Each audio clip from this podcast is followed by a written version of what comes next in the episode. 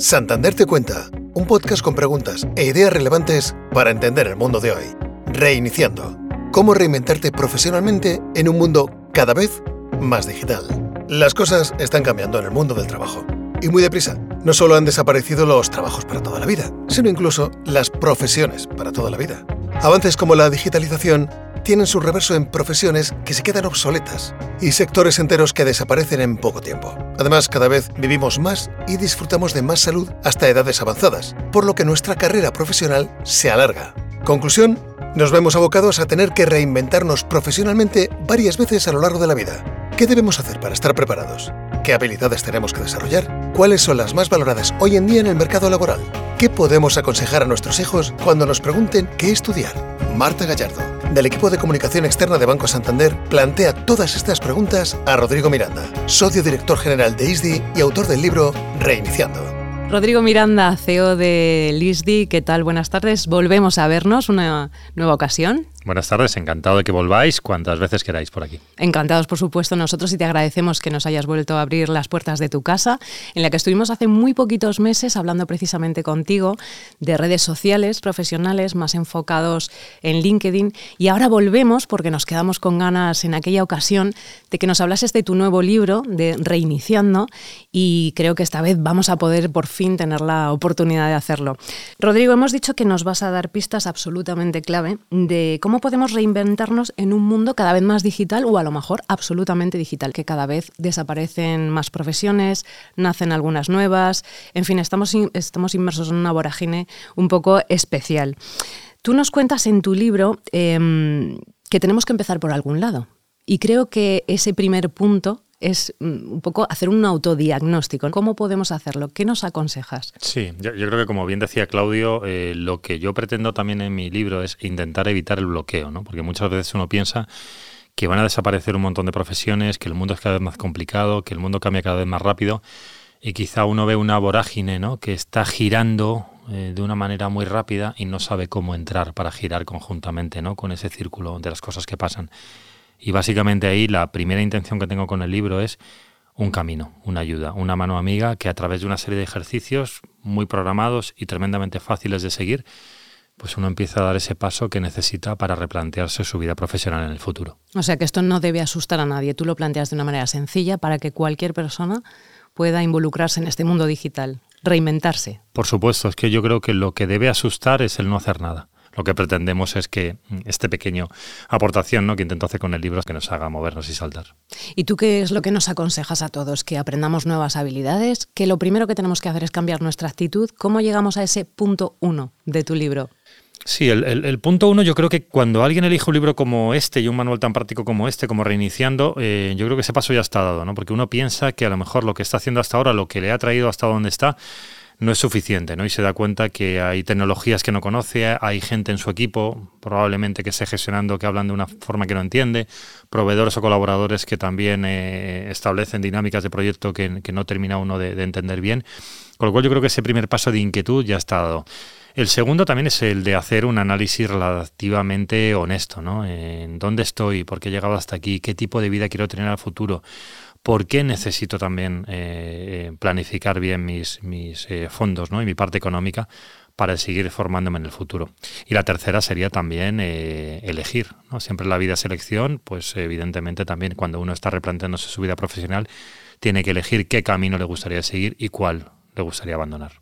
Nos vamos a atrever a iniciar ese camino de la digitalización, de esa transformación, de ese reinicio. Pero es que nos encontramos con un elemento añadido en este cóctel, en este mare magnum de ingredientes, que es la inteligencia artificial. Y yo creo que la inteligencia artificial ahora mismo asusta a muchas personas, sobre todo y quizá a las personas eh, con más edad. ¿no?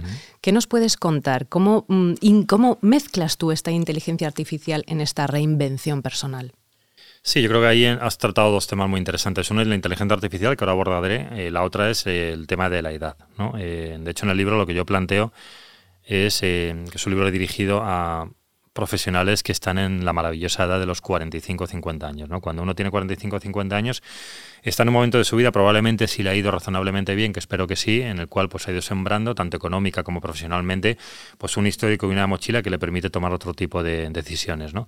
Si uno piensa en esa edad, se da cuenta que cualquier decisión que tome ahora puede tener una pervivencia razonable hasta la edad de jubilación, que puede ser a priori hasta los 70 años, por lo cual yo mm, quiero destacar mucho y con una manera muy rotunda que la edad no es un problema. O sea, cualquiera puede aprender cualquier capacidad, cualquier disciplina y sobre todo ahora donde las herramientas son tremendamente sencillas para seguir progresando en su vida profesional. Eso con respecto a la edad. Con respecto a la inteligencia artificial, cuando hablamos de reiniciando en un mundo tecnológico, digital y, muy basado en, los datos, eh, la inteligencia artificial interfiere mucho porque hay muchas capacidades, muchas habilidades que un profesional necesita utilizando herramientas basadas en inteligencia artificial. Esto digamos que es como, como el, lobo y los corderos. ¿no? La inteligencia artificial se puede ver como una amenaza o se puede ver como una, ventaja. ¿no? Cualquiera de los planteamientos que yo cito en el libro tiene, bajo mi punto de vista, que ser visto como una, como una ventaja. Porque evidentemente la tecnología cambia la inteligencia artificial cambia la configuración del empleo, pero si uno es capaz de aprender esas herramientas, es muy seguro que sea capaz de subirse a esa nueva ola teniendo una ventaja competitiva que otros no tienen. ¿Pero esto quiere decir que todos tenemos que aprender a manejar la inteligencia artificial? Es que para mí esa pregunta es como si tú ahora te preguntas hace 15 años si tenías que aprender a utilizar un teléfono móvil. O sea, es de obligado cumplimiento. Yo creo que aquí hay que entender un poco la dimensión de las olas. ¿no? O sea, Estamos hablando que la inteligencia artificial tiene un tamaño de ola y de impacto a nivel social, a nivel económico, a nivel laboral, casi tan grande como lo tuvo Internet en una primera época, casi tan grande como lo tuvieron las redes sociales en una segunda época, casi tan grande como lo tuvo el comercio electrónico. es decir, estamos hablando de una ola donde además la rapidez de penetración de ese tipo de herramientas es brutal y es exponencial. Entonces, aquel que piense como si fuera un, un, eh, pájaro que mete la cabeza ¿no? en, el, en, el, lodo, que se va a quedar fuera de esto, eh, es que está muy despistado ¿no? en lo que está pensando sobre la sociedad en general y sobre su vida profesional y personal en particular. ¿Y cuáles son, ah, teniendo en cuenta que la inteligencia artificial nos va a tocar a todos, nos va a impactar a todos y todos nos vamos a mover en medio de este escenario que nos dibujas, cuáles son las habilidades eh, más destacadas o más importantes que ahora mismo demandan las empresas en medio de este escenario tecnológico? Sí, fíjate, yo creo que incluso antes de entrar en las herramientas o habilidades tecnológicas, yo te diría también algunas de autoanálisis propio, ¿no? O sea, planteate cómo es tu profesión, cómo es tu día a día. De tus 40 horas, por ejemplo, semanales que estás dedicando a tu trabajo, ¿cuántas horas pueden ser fácilmente automatizables? Y si a lo mejor te encuentras que nada que hagas ese análisis en torno a 15 o 20 horas que pueden ser fácilmente automatizables por alguna herramienta que procesa mejor los textos, por algún eh, sistema que a lo mejor te permite configurar parte de tus informes o tus análisis que tengas que entregar de una manera mucho más rápida, eh, redacciones que tengas que desarrollar y completar, traducciones eh, a otro idioma que tengas que hacer. Cuando te das cuenta de eso, te tienes que dar cuenta también que tienes que asumir que parte de tus capacidades tienen que estar vinculadas hacia otra cosa, no tienen que estar más vinculadas hacia la creatividad, la gestión de equipos, la interacción humana. Es decir, la tecnología tiene que ser ese apoyo que nos permita dedicar el tiempo realmente a lo que tenemos que dedicar, lo que son las personas, la gestión hacia los clientes, hacia los equipos, hacia los colaboradores, hacia la gestión humana y emocional de la gente con la que trabajamos. entonces tú me estás hablando de una parte muy importante que es la humanización. Al final, eh, efectivamente, no tenemos que competir ni con la inteligencia artificial ni con las máquinas, sino complementarnos, como decías, ¿no? Justamente, yo creo que aquí la, ventaja de todo lo que está pasando ahora y que lleva pasando en las diferentes soledades tecnológicas es que siempre la tecnología son un complemento al desarrollo eh, humano eh, de cualquier sociedad y también particularmente de un profesional que trabaja en una compañía. Y esto, insisto, tiene que verse como una ventaja porque son maneras de hacer que permiten liberar el tiempo para hacer otras cosas. Y eso es algo que merece la pena entender y sobre todo salir de ese mensaje apocalíptico que es la tecnología viene a cargarse empleos o la tecnología viene a cargarse sectores o que, por ejemplo, ¿no? algo tremendamente conocido por todos es que la banca digital viene a cargarse la interacción humana, por ejemplo, en, en las sucursales. ¿no? O sea, cuando uno analiza en detalle qué tipo de operaciones tiene que hacer una persona, pues a lo mejor hay personas que sí que necesitan ayuda ¿no? para que las funciones que tenga que hacer un banco sean realizadas por una persona humana, pero hay otras personas que no. Yo creo que ese tipo de cosas al final lo que perfila es gente que necesita más ayuda, vamos a poner profesionales y gente que acompañe, por ejemplo, las personas más mayores o los ancianos, y luego una serie de funciones que cualquier persona joven o de una determinada pueda hacer utilizando su teléfono móvil. Es eso donde yo insisto que la tecnología nos hace libres para dedicar el tiempo a lo que realmente aporte más valor. O sea, al final la tecnología nos ayuda a progresar. Yo quiero eh, rebobinar un, momento. Nos has dicho como primer punto de partida eh, hacer ese autodiagnóstico, nos has dado las pistas para realizarlo eh, y por ordenarnos un poco, ya he hecho ese autodiagnóstico, ya sé en qué punto me encuentro, pero ahora ¿por dónde empiezo? ¿Qué tengo que hacer? Sí, déjame echar un poco también ese, esa marcha atrás ¿no? sobre el autodiagnóstico. Eh, hay un tema también para mí muy, muy relevante. ¿no? Eh, históricamente, los que tenemos una, una, cierta edad, siempre hemos estado acostumbrados a que nuestra vida ha sido tremendamente lineal. ¿no? Hemos estudiado, hemos trabajado y en el futuro nos llegará una etapa, esperemos, de más asueto que será de jubilación. ¿no?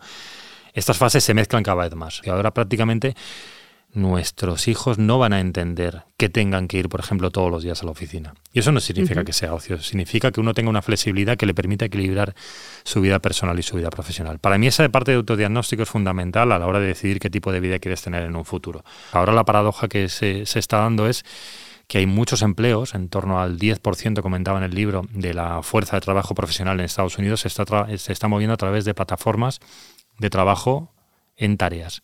Y eso significa que una persona se puede conectar una mañana que pueda pujar por una tarea, por sus capacidades o por un buen precio y que pueda estar ejecutando una tarea distinta cada día de la semana en empresas totalmente distintas.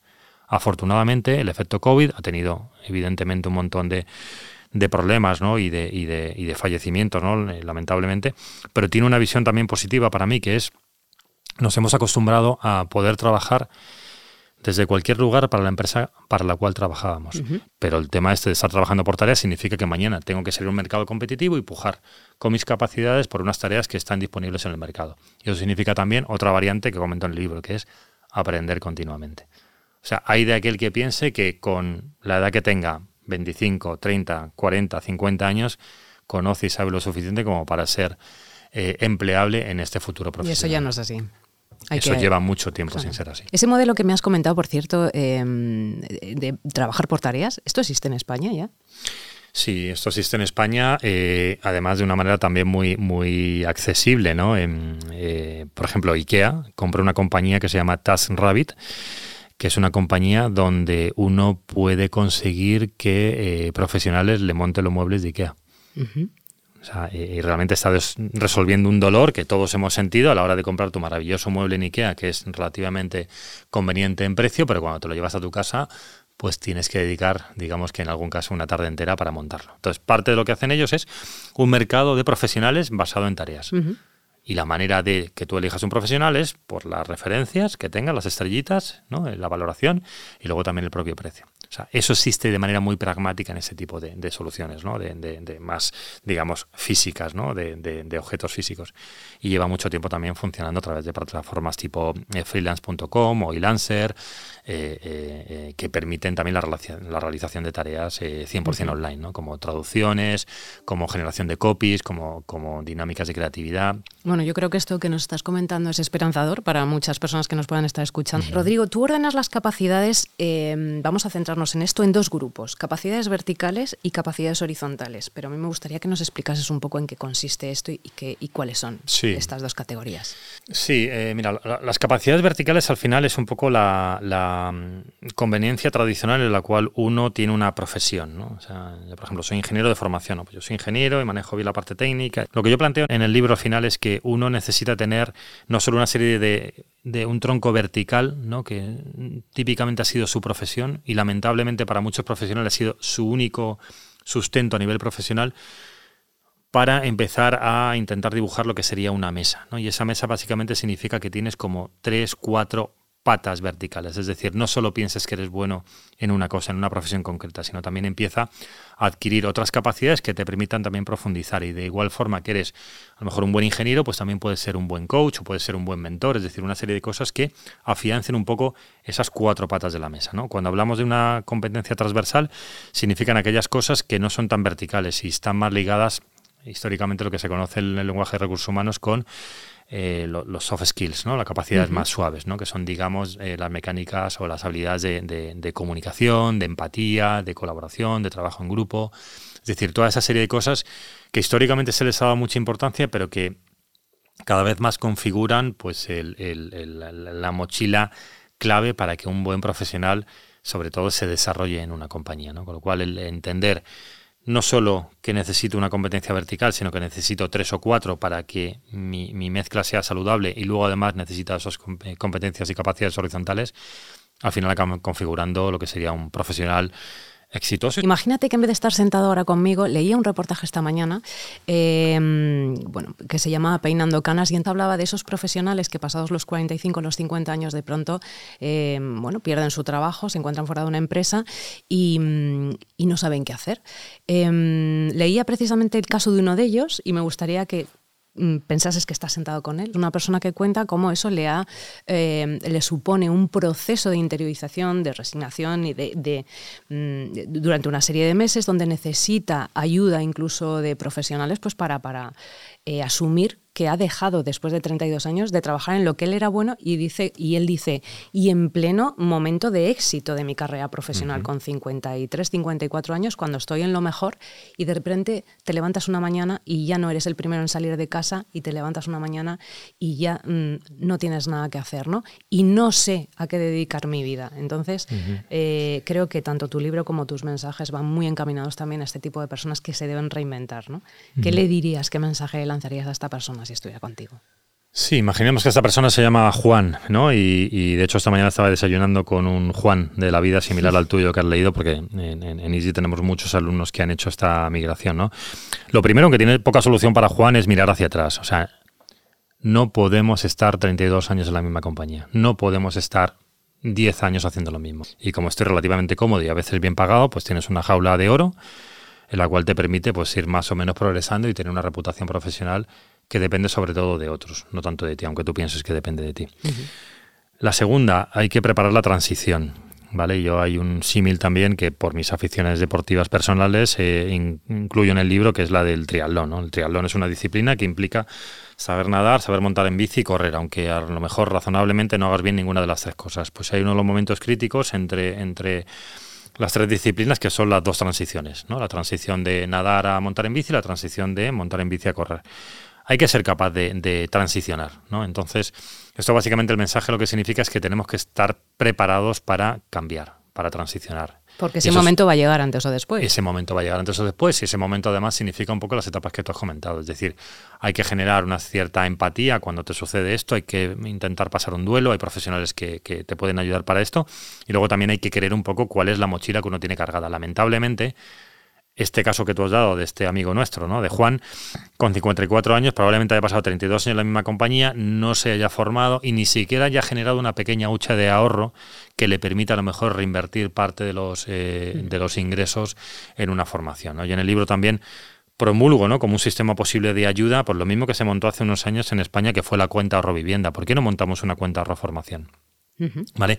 O por qué no conseguimos eh, eh, fiscalmente también que, por ejemplo, cuando una persona es despedida, pues a lo mejor reciba una cierta ayuda, ¿no? De la mitad o el doble del dinero que tiene de indemnización o de paro para que lo dedique también a formarse. O sea, estas son las claves en las cuales un profesional de manera independiente tiene que tener una mochila cargada, en este caso económicamente, para ser capaz de estar preparado cuando este momento le llegue, porque te va a llegar. O sea, no cabe duda que te va a llegar, cualquiera de nosotros nos va a llegar. Entonces, con esto no quiero generar un mensaje de ansiedad, simplemente quiero generar un mensaje de no, de esperanza en todo caso, ¿no? De que hay que prepararse y de que no hay que tener miedo, sino que todos vamos a tener la oportunidad de seguir progresando, ¿no? Sea en un sitio, sea en otro, sea trabajando para unos o para otros, o para uno mismo. Vamos a pasar ahora a la primera edad. Y, es que muchas de las personas que nos escuchan, eh, nosotros mismos, parte de las personas que hacemos este programa, pues tenemos hijos que están en edad de estudiar y, de nuevo pues se ven involucrados, inmersos en esta vorágine de las nuevas tecnologías em, y de la inteligencia artificial que tú comentabas. ¿Alguna pista de cómo podemos guiarles o aconsejarles eh, sobre qué estudiar en su futuro más inmediato? La recomendación que yo creo que uno debería tener hacia un hijo o una hija que está en edad de, plantearse ¿no? su futuro profesional y, académico es, lejos de estudiar lo que te gusta, estudiar... Eh, primero, o sea, para mí es eh, trabaja. Yo creo que debería ser obligatorio. Tienes que estar trabajando en cualquier cosa. Tienes que saber lo que significa ganarte 10 euros la hora, 5 euros la hora. ¿no? Lo, lo, segundo, eh, tienes que tener una conexión con el mercado. Porque por mucho que a tu hijo le guste, y con esto quizás sea políticamente incorrecto, ¿no? pero que le guste historia del arte o, cualquier otra cosa, hay que analizar o ver que efectivamente esa carrera pudiera generar empleabilidad a corto plazo. ¿Vale? Porque yo creo que también en esto se nos ha ido un poco la mano con la excesiva eh, profusión de profesionales universitarios. O sea, luego las estadísticas son las que son y nos damos cuenta de que hay un porcentaje muy alto de universitarios que están en paro que tienen trabajos milauristas. Tercera, el impulso de la formación profesional. ¿no? Desde Easy en general y yo particularmente hemos trabajado mucho con eh, el, Ministerio de Educación y algunas de las nuevas iniciativas de digitalización y dignificación de la formación profesional. En nuestra época la formación profesional era para los malos y la gente que Efectivamente, yo creo que tiene un lastre eh, para mucha gente. Exacto. Entonces, hay maravillosas carreras profesionales que empiezan por FP y acaban, por ejemplo, en carreras, eh, eh, en carreras directivas. Y cuarta también, permitir el error. ¿no? o sea, lamentablemente. Al que los padres tenemos mucho miedo en general, claro, el error de los hijos, ¿no? Que no lo cometan. Sí, pero lamentablemente yo creo que es muy difícil que un chaval de 18 años sepa concretamente qué estudiar. Entonces, eh, de nuevo, tenemos que fijarnos también, por ejemplo, en, casos que quizás sean más frecuentes en países nórdicos, donde a lo mejor de los 18 a los 19 años, pues el chaval o la chavala, a su coste y a su cuenta y riesgo y trabajando, pues se va a hacer un año sabático a conocer mundo. ¿no? Pues en eso a lo mejor tienes una serie de referencias que te permite pensar que quieres estudiar. ¿no? Y a partir de ahí ya que estudie lo que le guste y sobre todo también dándote cuenta que probablemente lo que pueda elegir sean, pues a lo mejor carreras más cortas, en las cuales el tiempo de entrada en el mercado laboral sea mucho más corto también que en nuestra época. ¿no? Yo, por ejemplo, hice una ingeniería de seis años, ¿no? y yo porque empecé a trabajar en segundo. Pero compañeros míos que a lo mejor no empezaron a trabajar hasta quinto o sexto, ¿no? Pues esa desconexión del mercado laboral, o sea, que realmente no entras en el mercado laboral hasta que tienes 24 o 25 años, me parece sinceramente un, un despropósito. Pues Rodrigo, nos quedamos con todas las claves que nos has ido aportando. Yo creo que habrá muchas personas que se queden mucho más tranquilas, que nunca es tarde para reinventarse, que de hecho debemos empezar ya incluso en activo o con trabajo a reinventarnos cada día. Mm. Eh, podemos comprar tu libro en Amazon, si no recuerdo mal, reiniciando, porque además eh, queremos recordar también que todo eso, parte de los beneficios, por supuesto, de este libro van a ir destinados a formación, proyectos de formación de East Digital Foundation, ¿vale? que es para mujeres de la Fundación Anabella. Sí, sí, ese es uno de los proyectos más bonitos que desarrollamos desde nuestra fundación. En Easy llevamos muchos años desarrollando eh, labores para el tercer sector y para las fundaciones a través de los alumnos también, que es voluntariado digital, eh, y luego también a nivel de fondos. ¿no? Entonces, la mitad de los beneficios de, mis libros se donan a la Fundación La Bella, que es una fundación que trabaja con, mujeres eh, maltratadas particularmente en dos acciones, ¿no? Una, la de talleres de identidad digital para que una mujer maltratada, una vez que haya resuelto ¿no? su problema de, violencia de género normalmente y de poder estar eh, eh, bien, digamos, razonable en una casa de acogida o intentando reconfigurar su vida, pues vuelve a tener presencia natural en redes sociales, cosa que muchas veces ellas tenían que borrar su presencia en redes sociales porque quien les maltrataba les perseguía también en redes, ¿no? Y muchas veces iban a buscar trabajo y quien les estaba haciendo la entrevista decía, pues me parece muy bien tu perfil, pero como no veo rastro en redes sociales me genera desconfianza.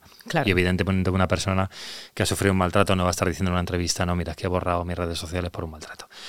Y por otro lado también pues el ayudar ¿no? Eh, eh, en este tipo de dinámicas de reconfiguración de vida profesional a personas que, bueno, pues que lo han pasado mal en un momento dado en su vida, pero que tienen muchísimas ganas por salir adelante y en muchos casos son un gran ejemplo de, fuerza y de coraje para, para, continuar adelante. Así que, bueno, pues sí, espero que os guste el libro tal y como es, pero si además queréis bueno, pues contribuir con ese fin solidario, pues tenéis el libro en, Amazon. Rodrigo Miranda, socio director del ISDI, muchísimas gracias por acogernos una vez más en tu casa y por supuesto eh, estaremos encantados de que vuelvas a estar con nosotros en otro capítulo de Santander Te Cuenta. Muchísimas gracias a vosotros y encantado de compartir pues estas ideas y alguna otra más en el futuro. Muchas gracias. Chao. Si quieres descubrir más conversaciones interesantes, no dejes de visitar nuestro canal de Santander Te Cuenta en YouTube, Spotify, Evox, Podimo y Apple Podcast.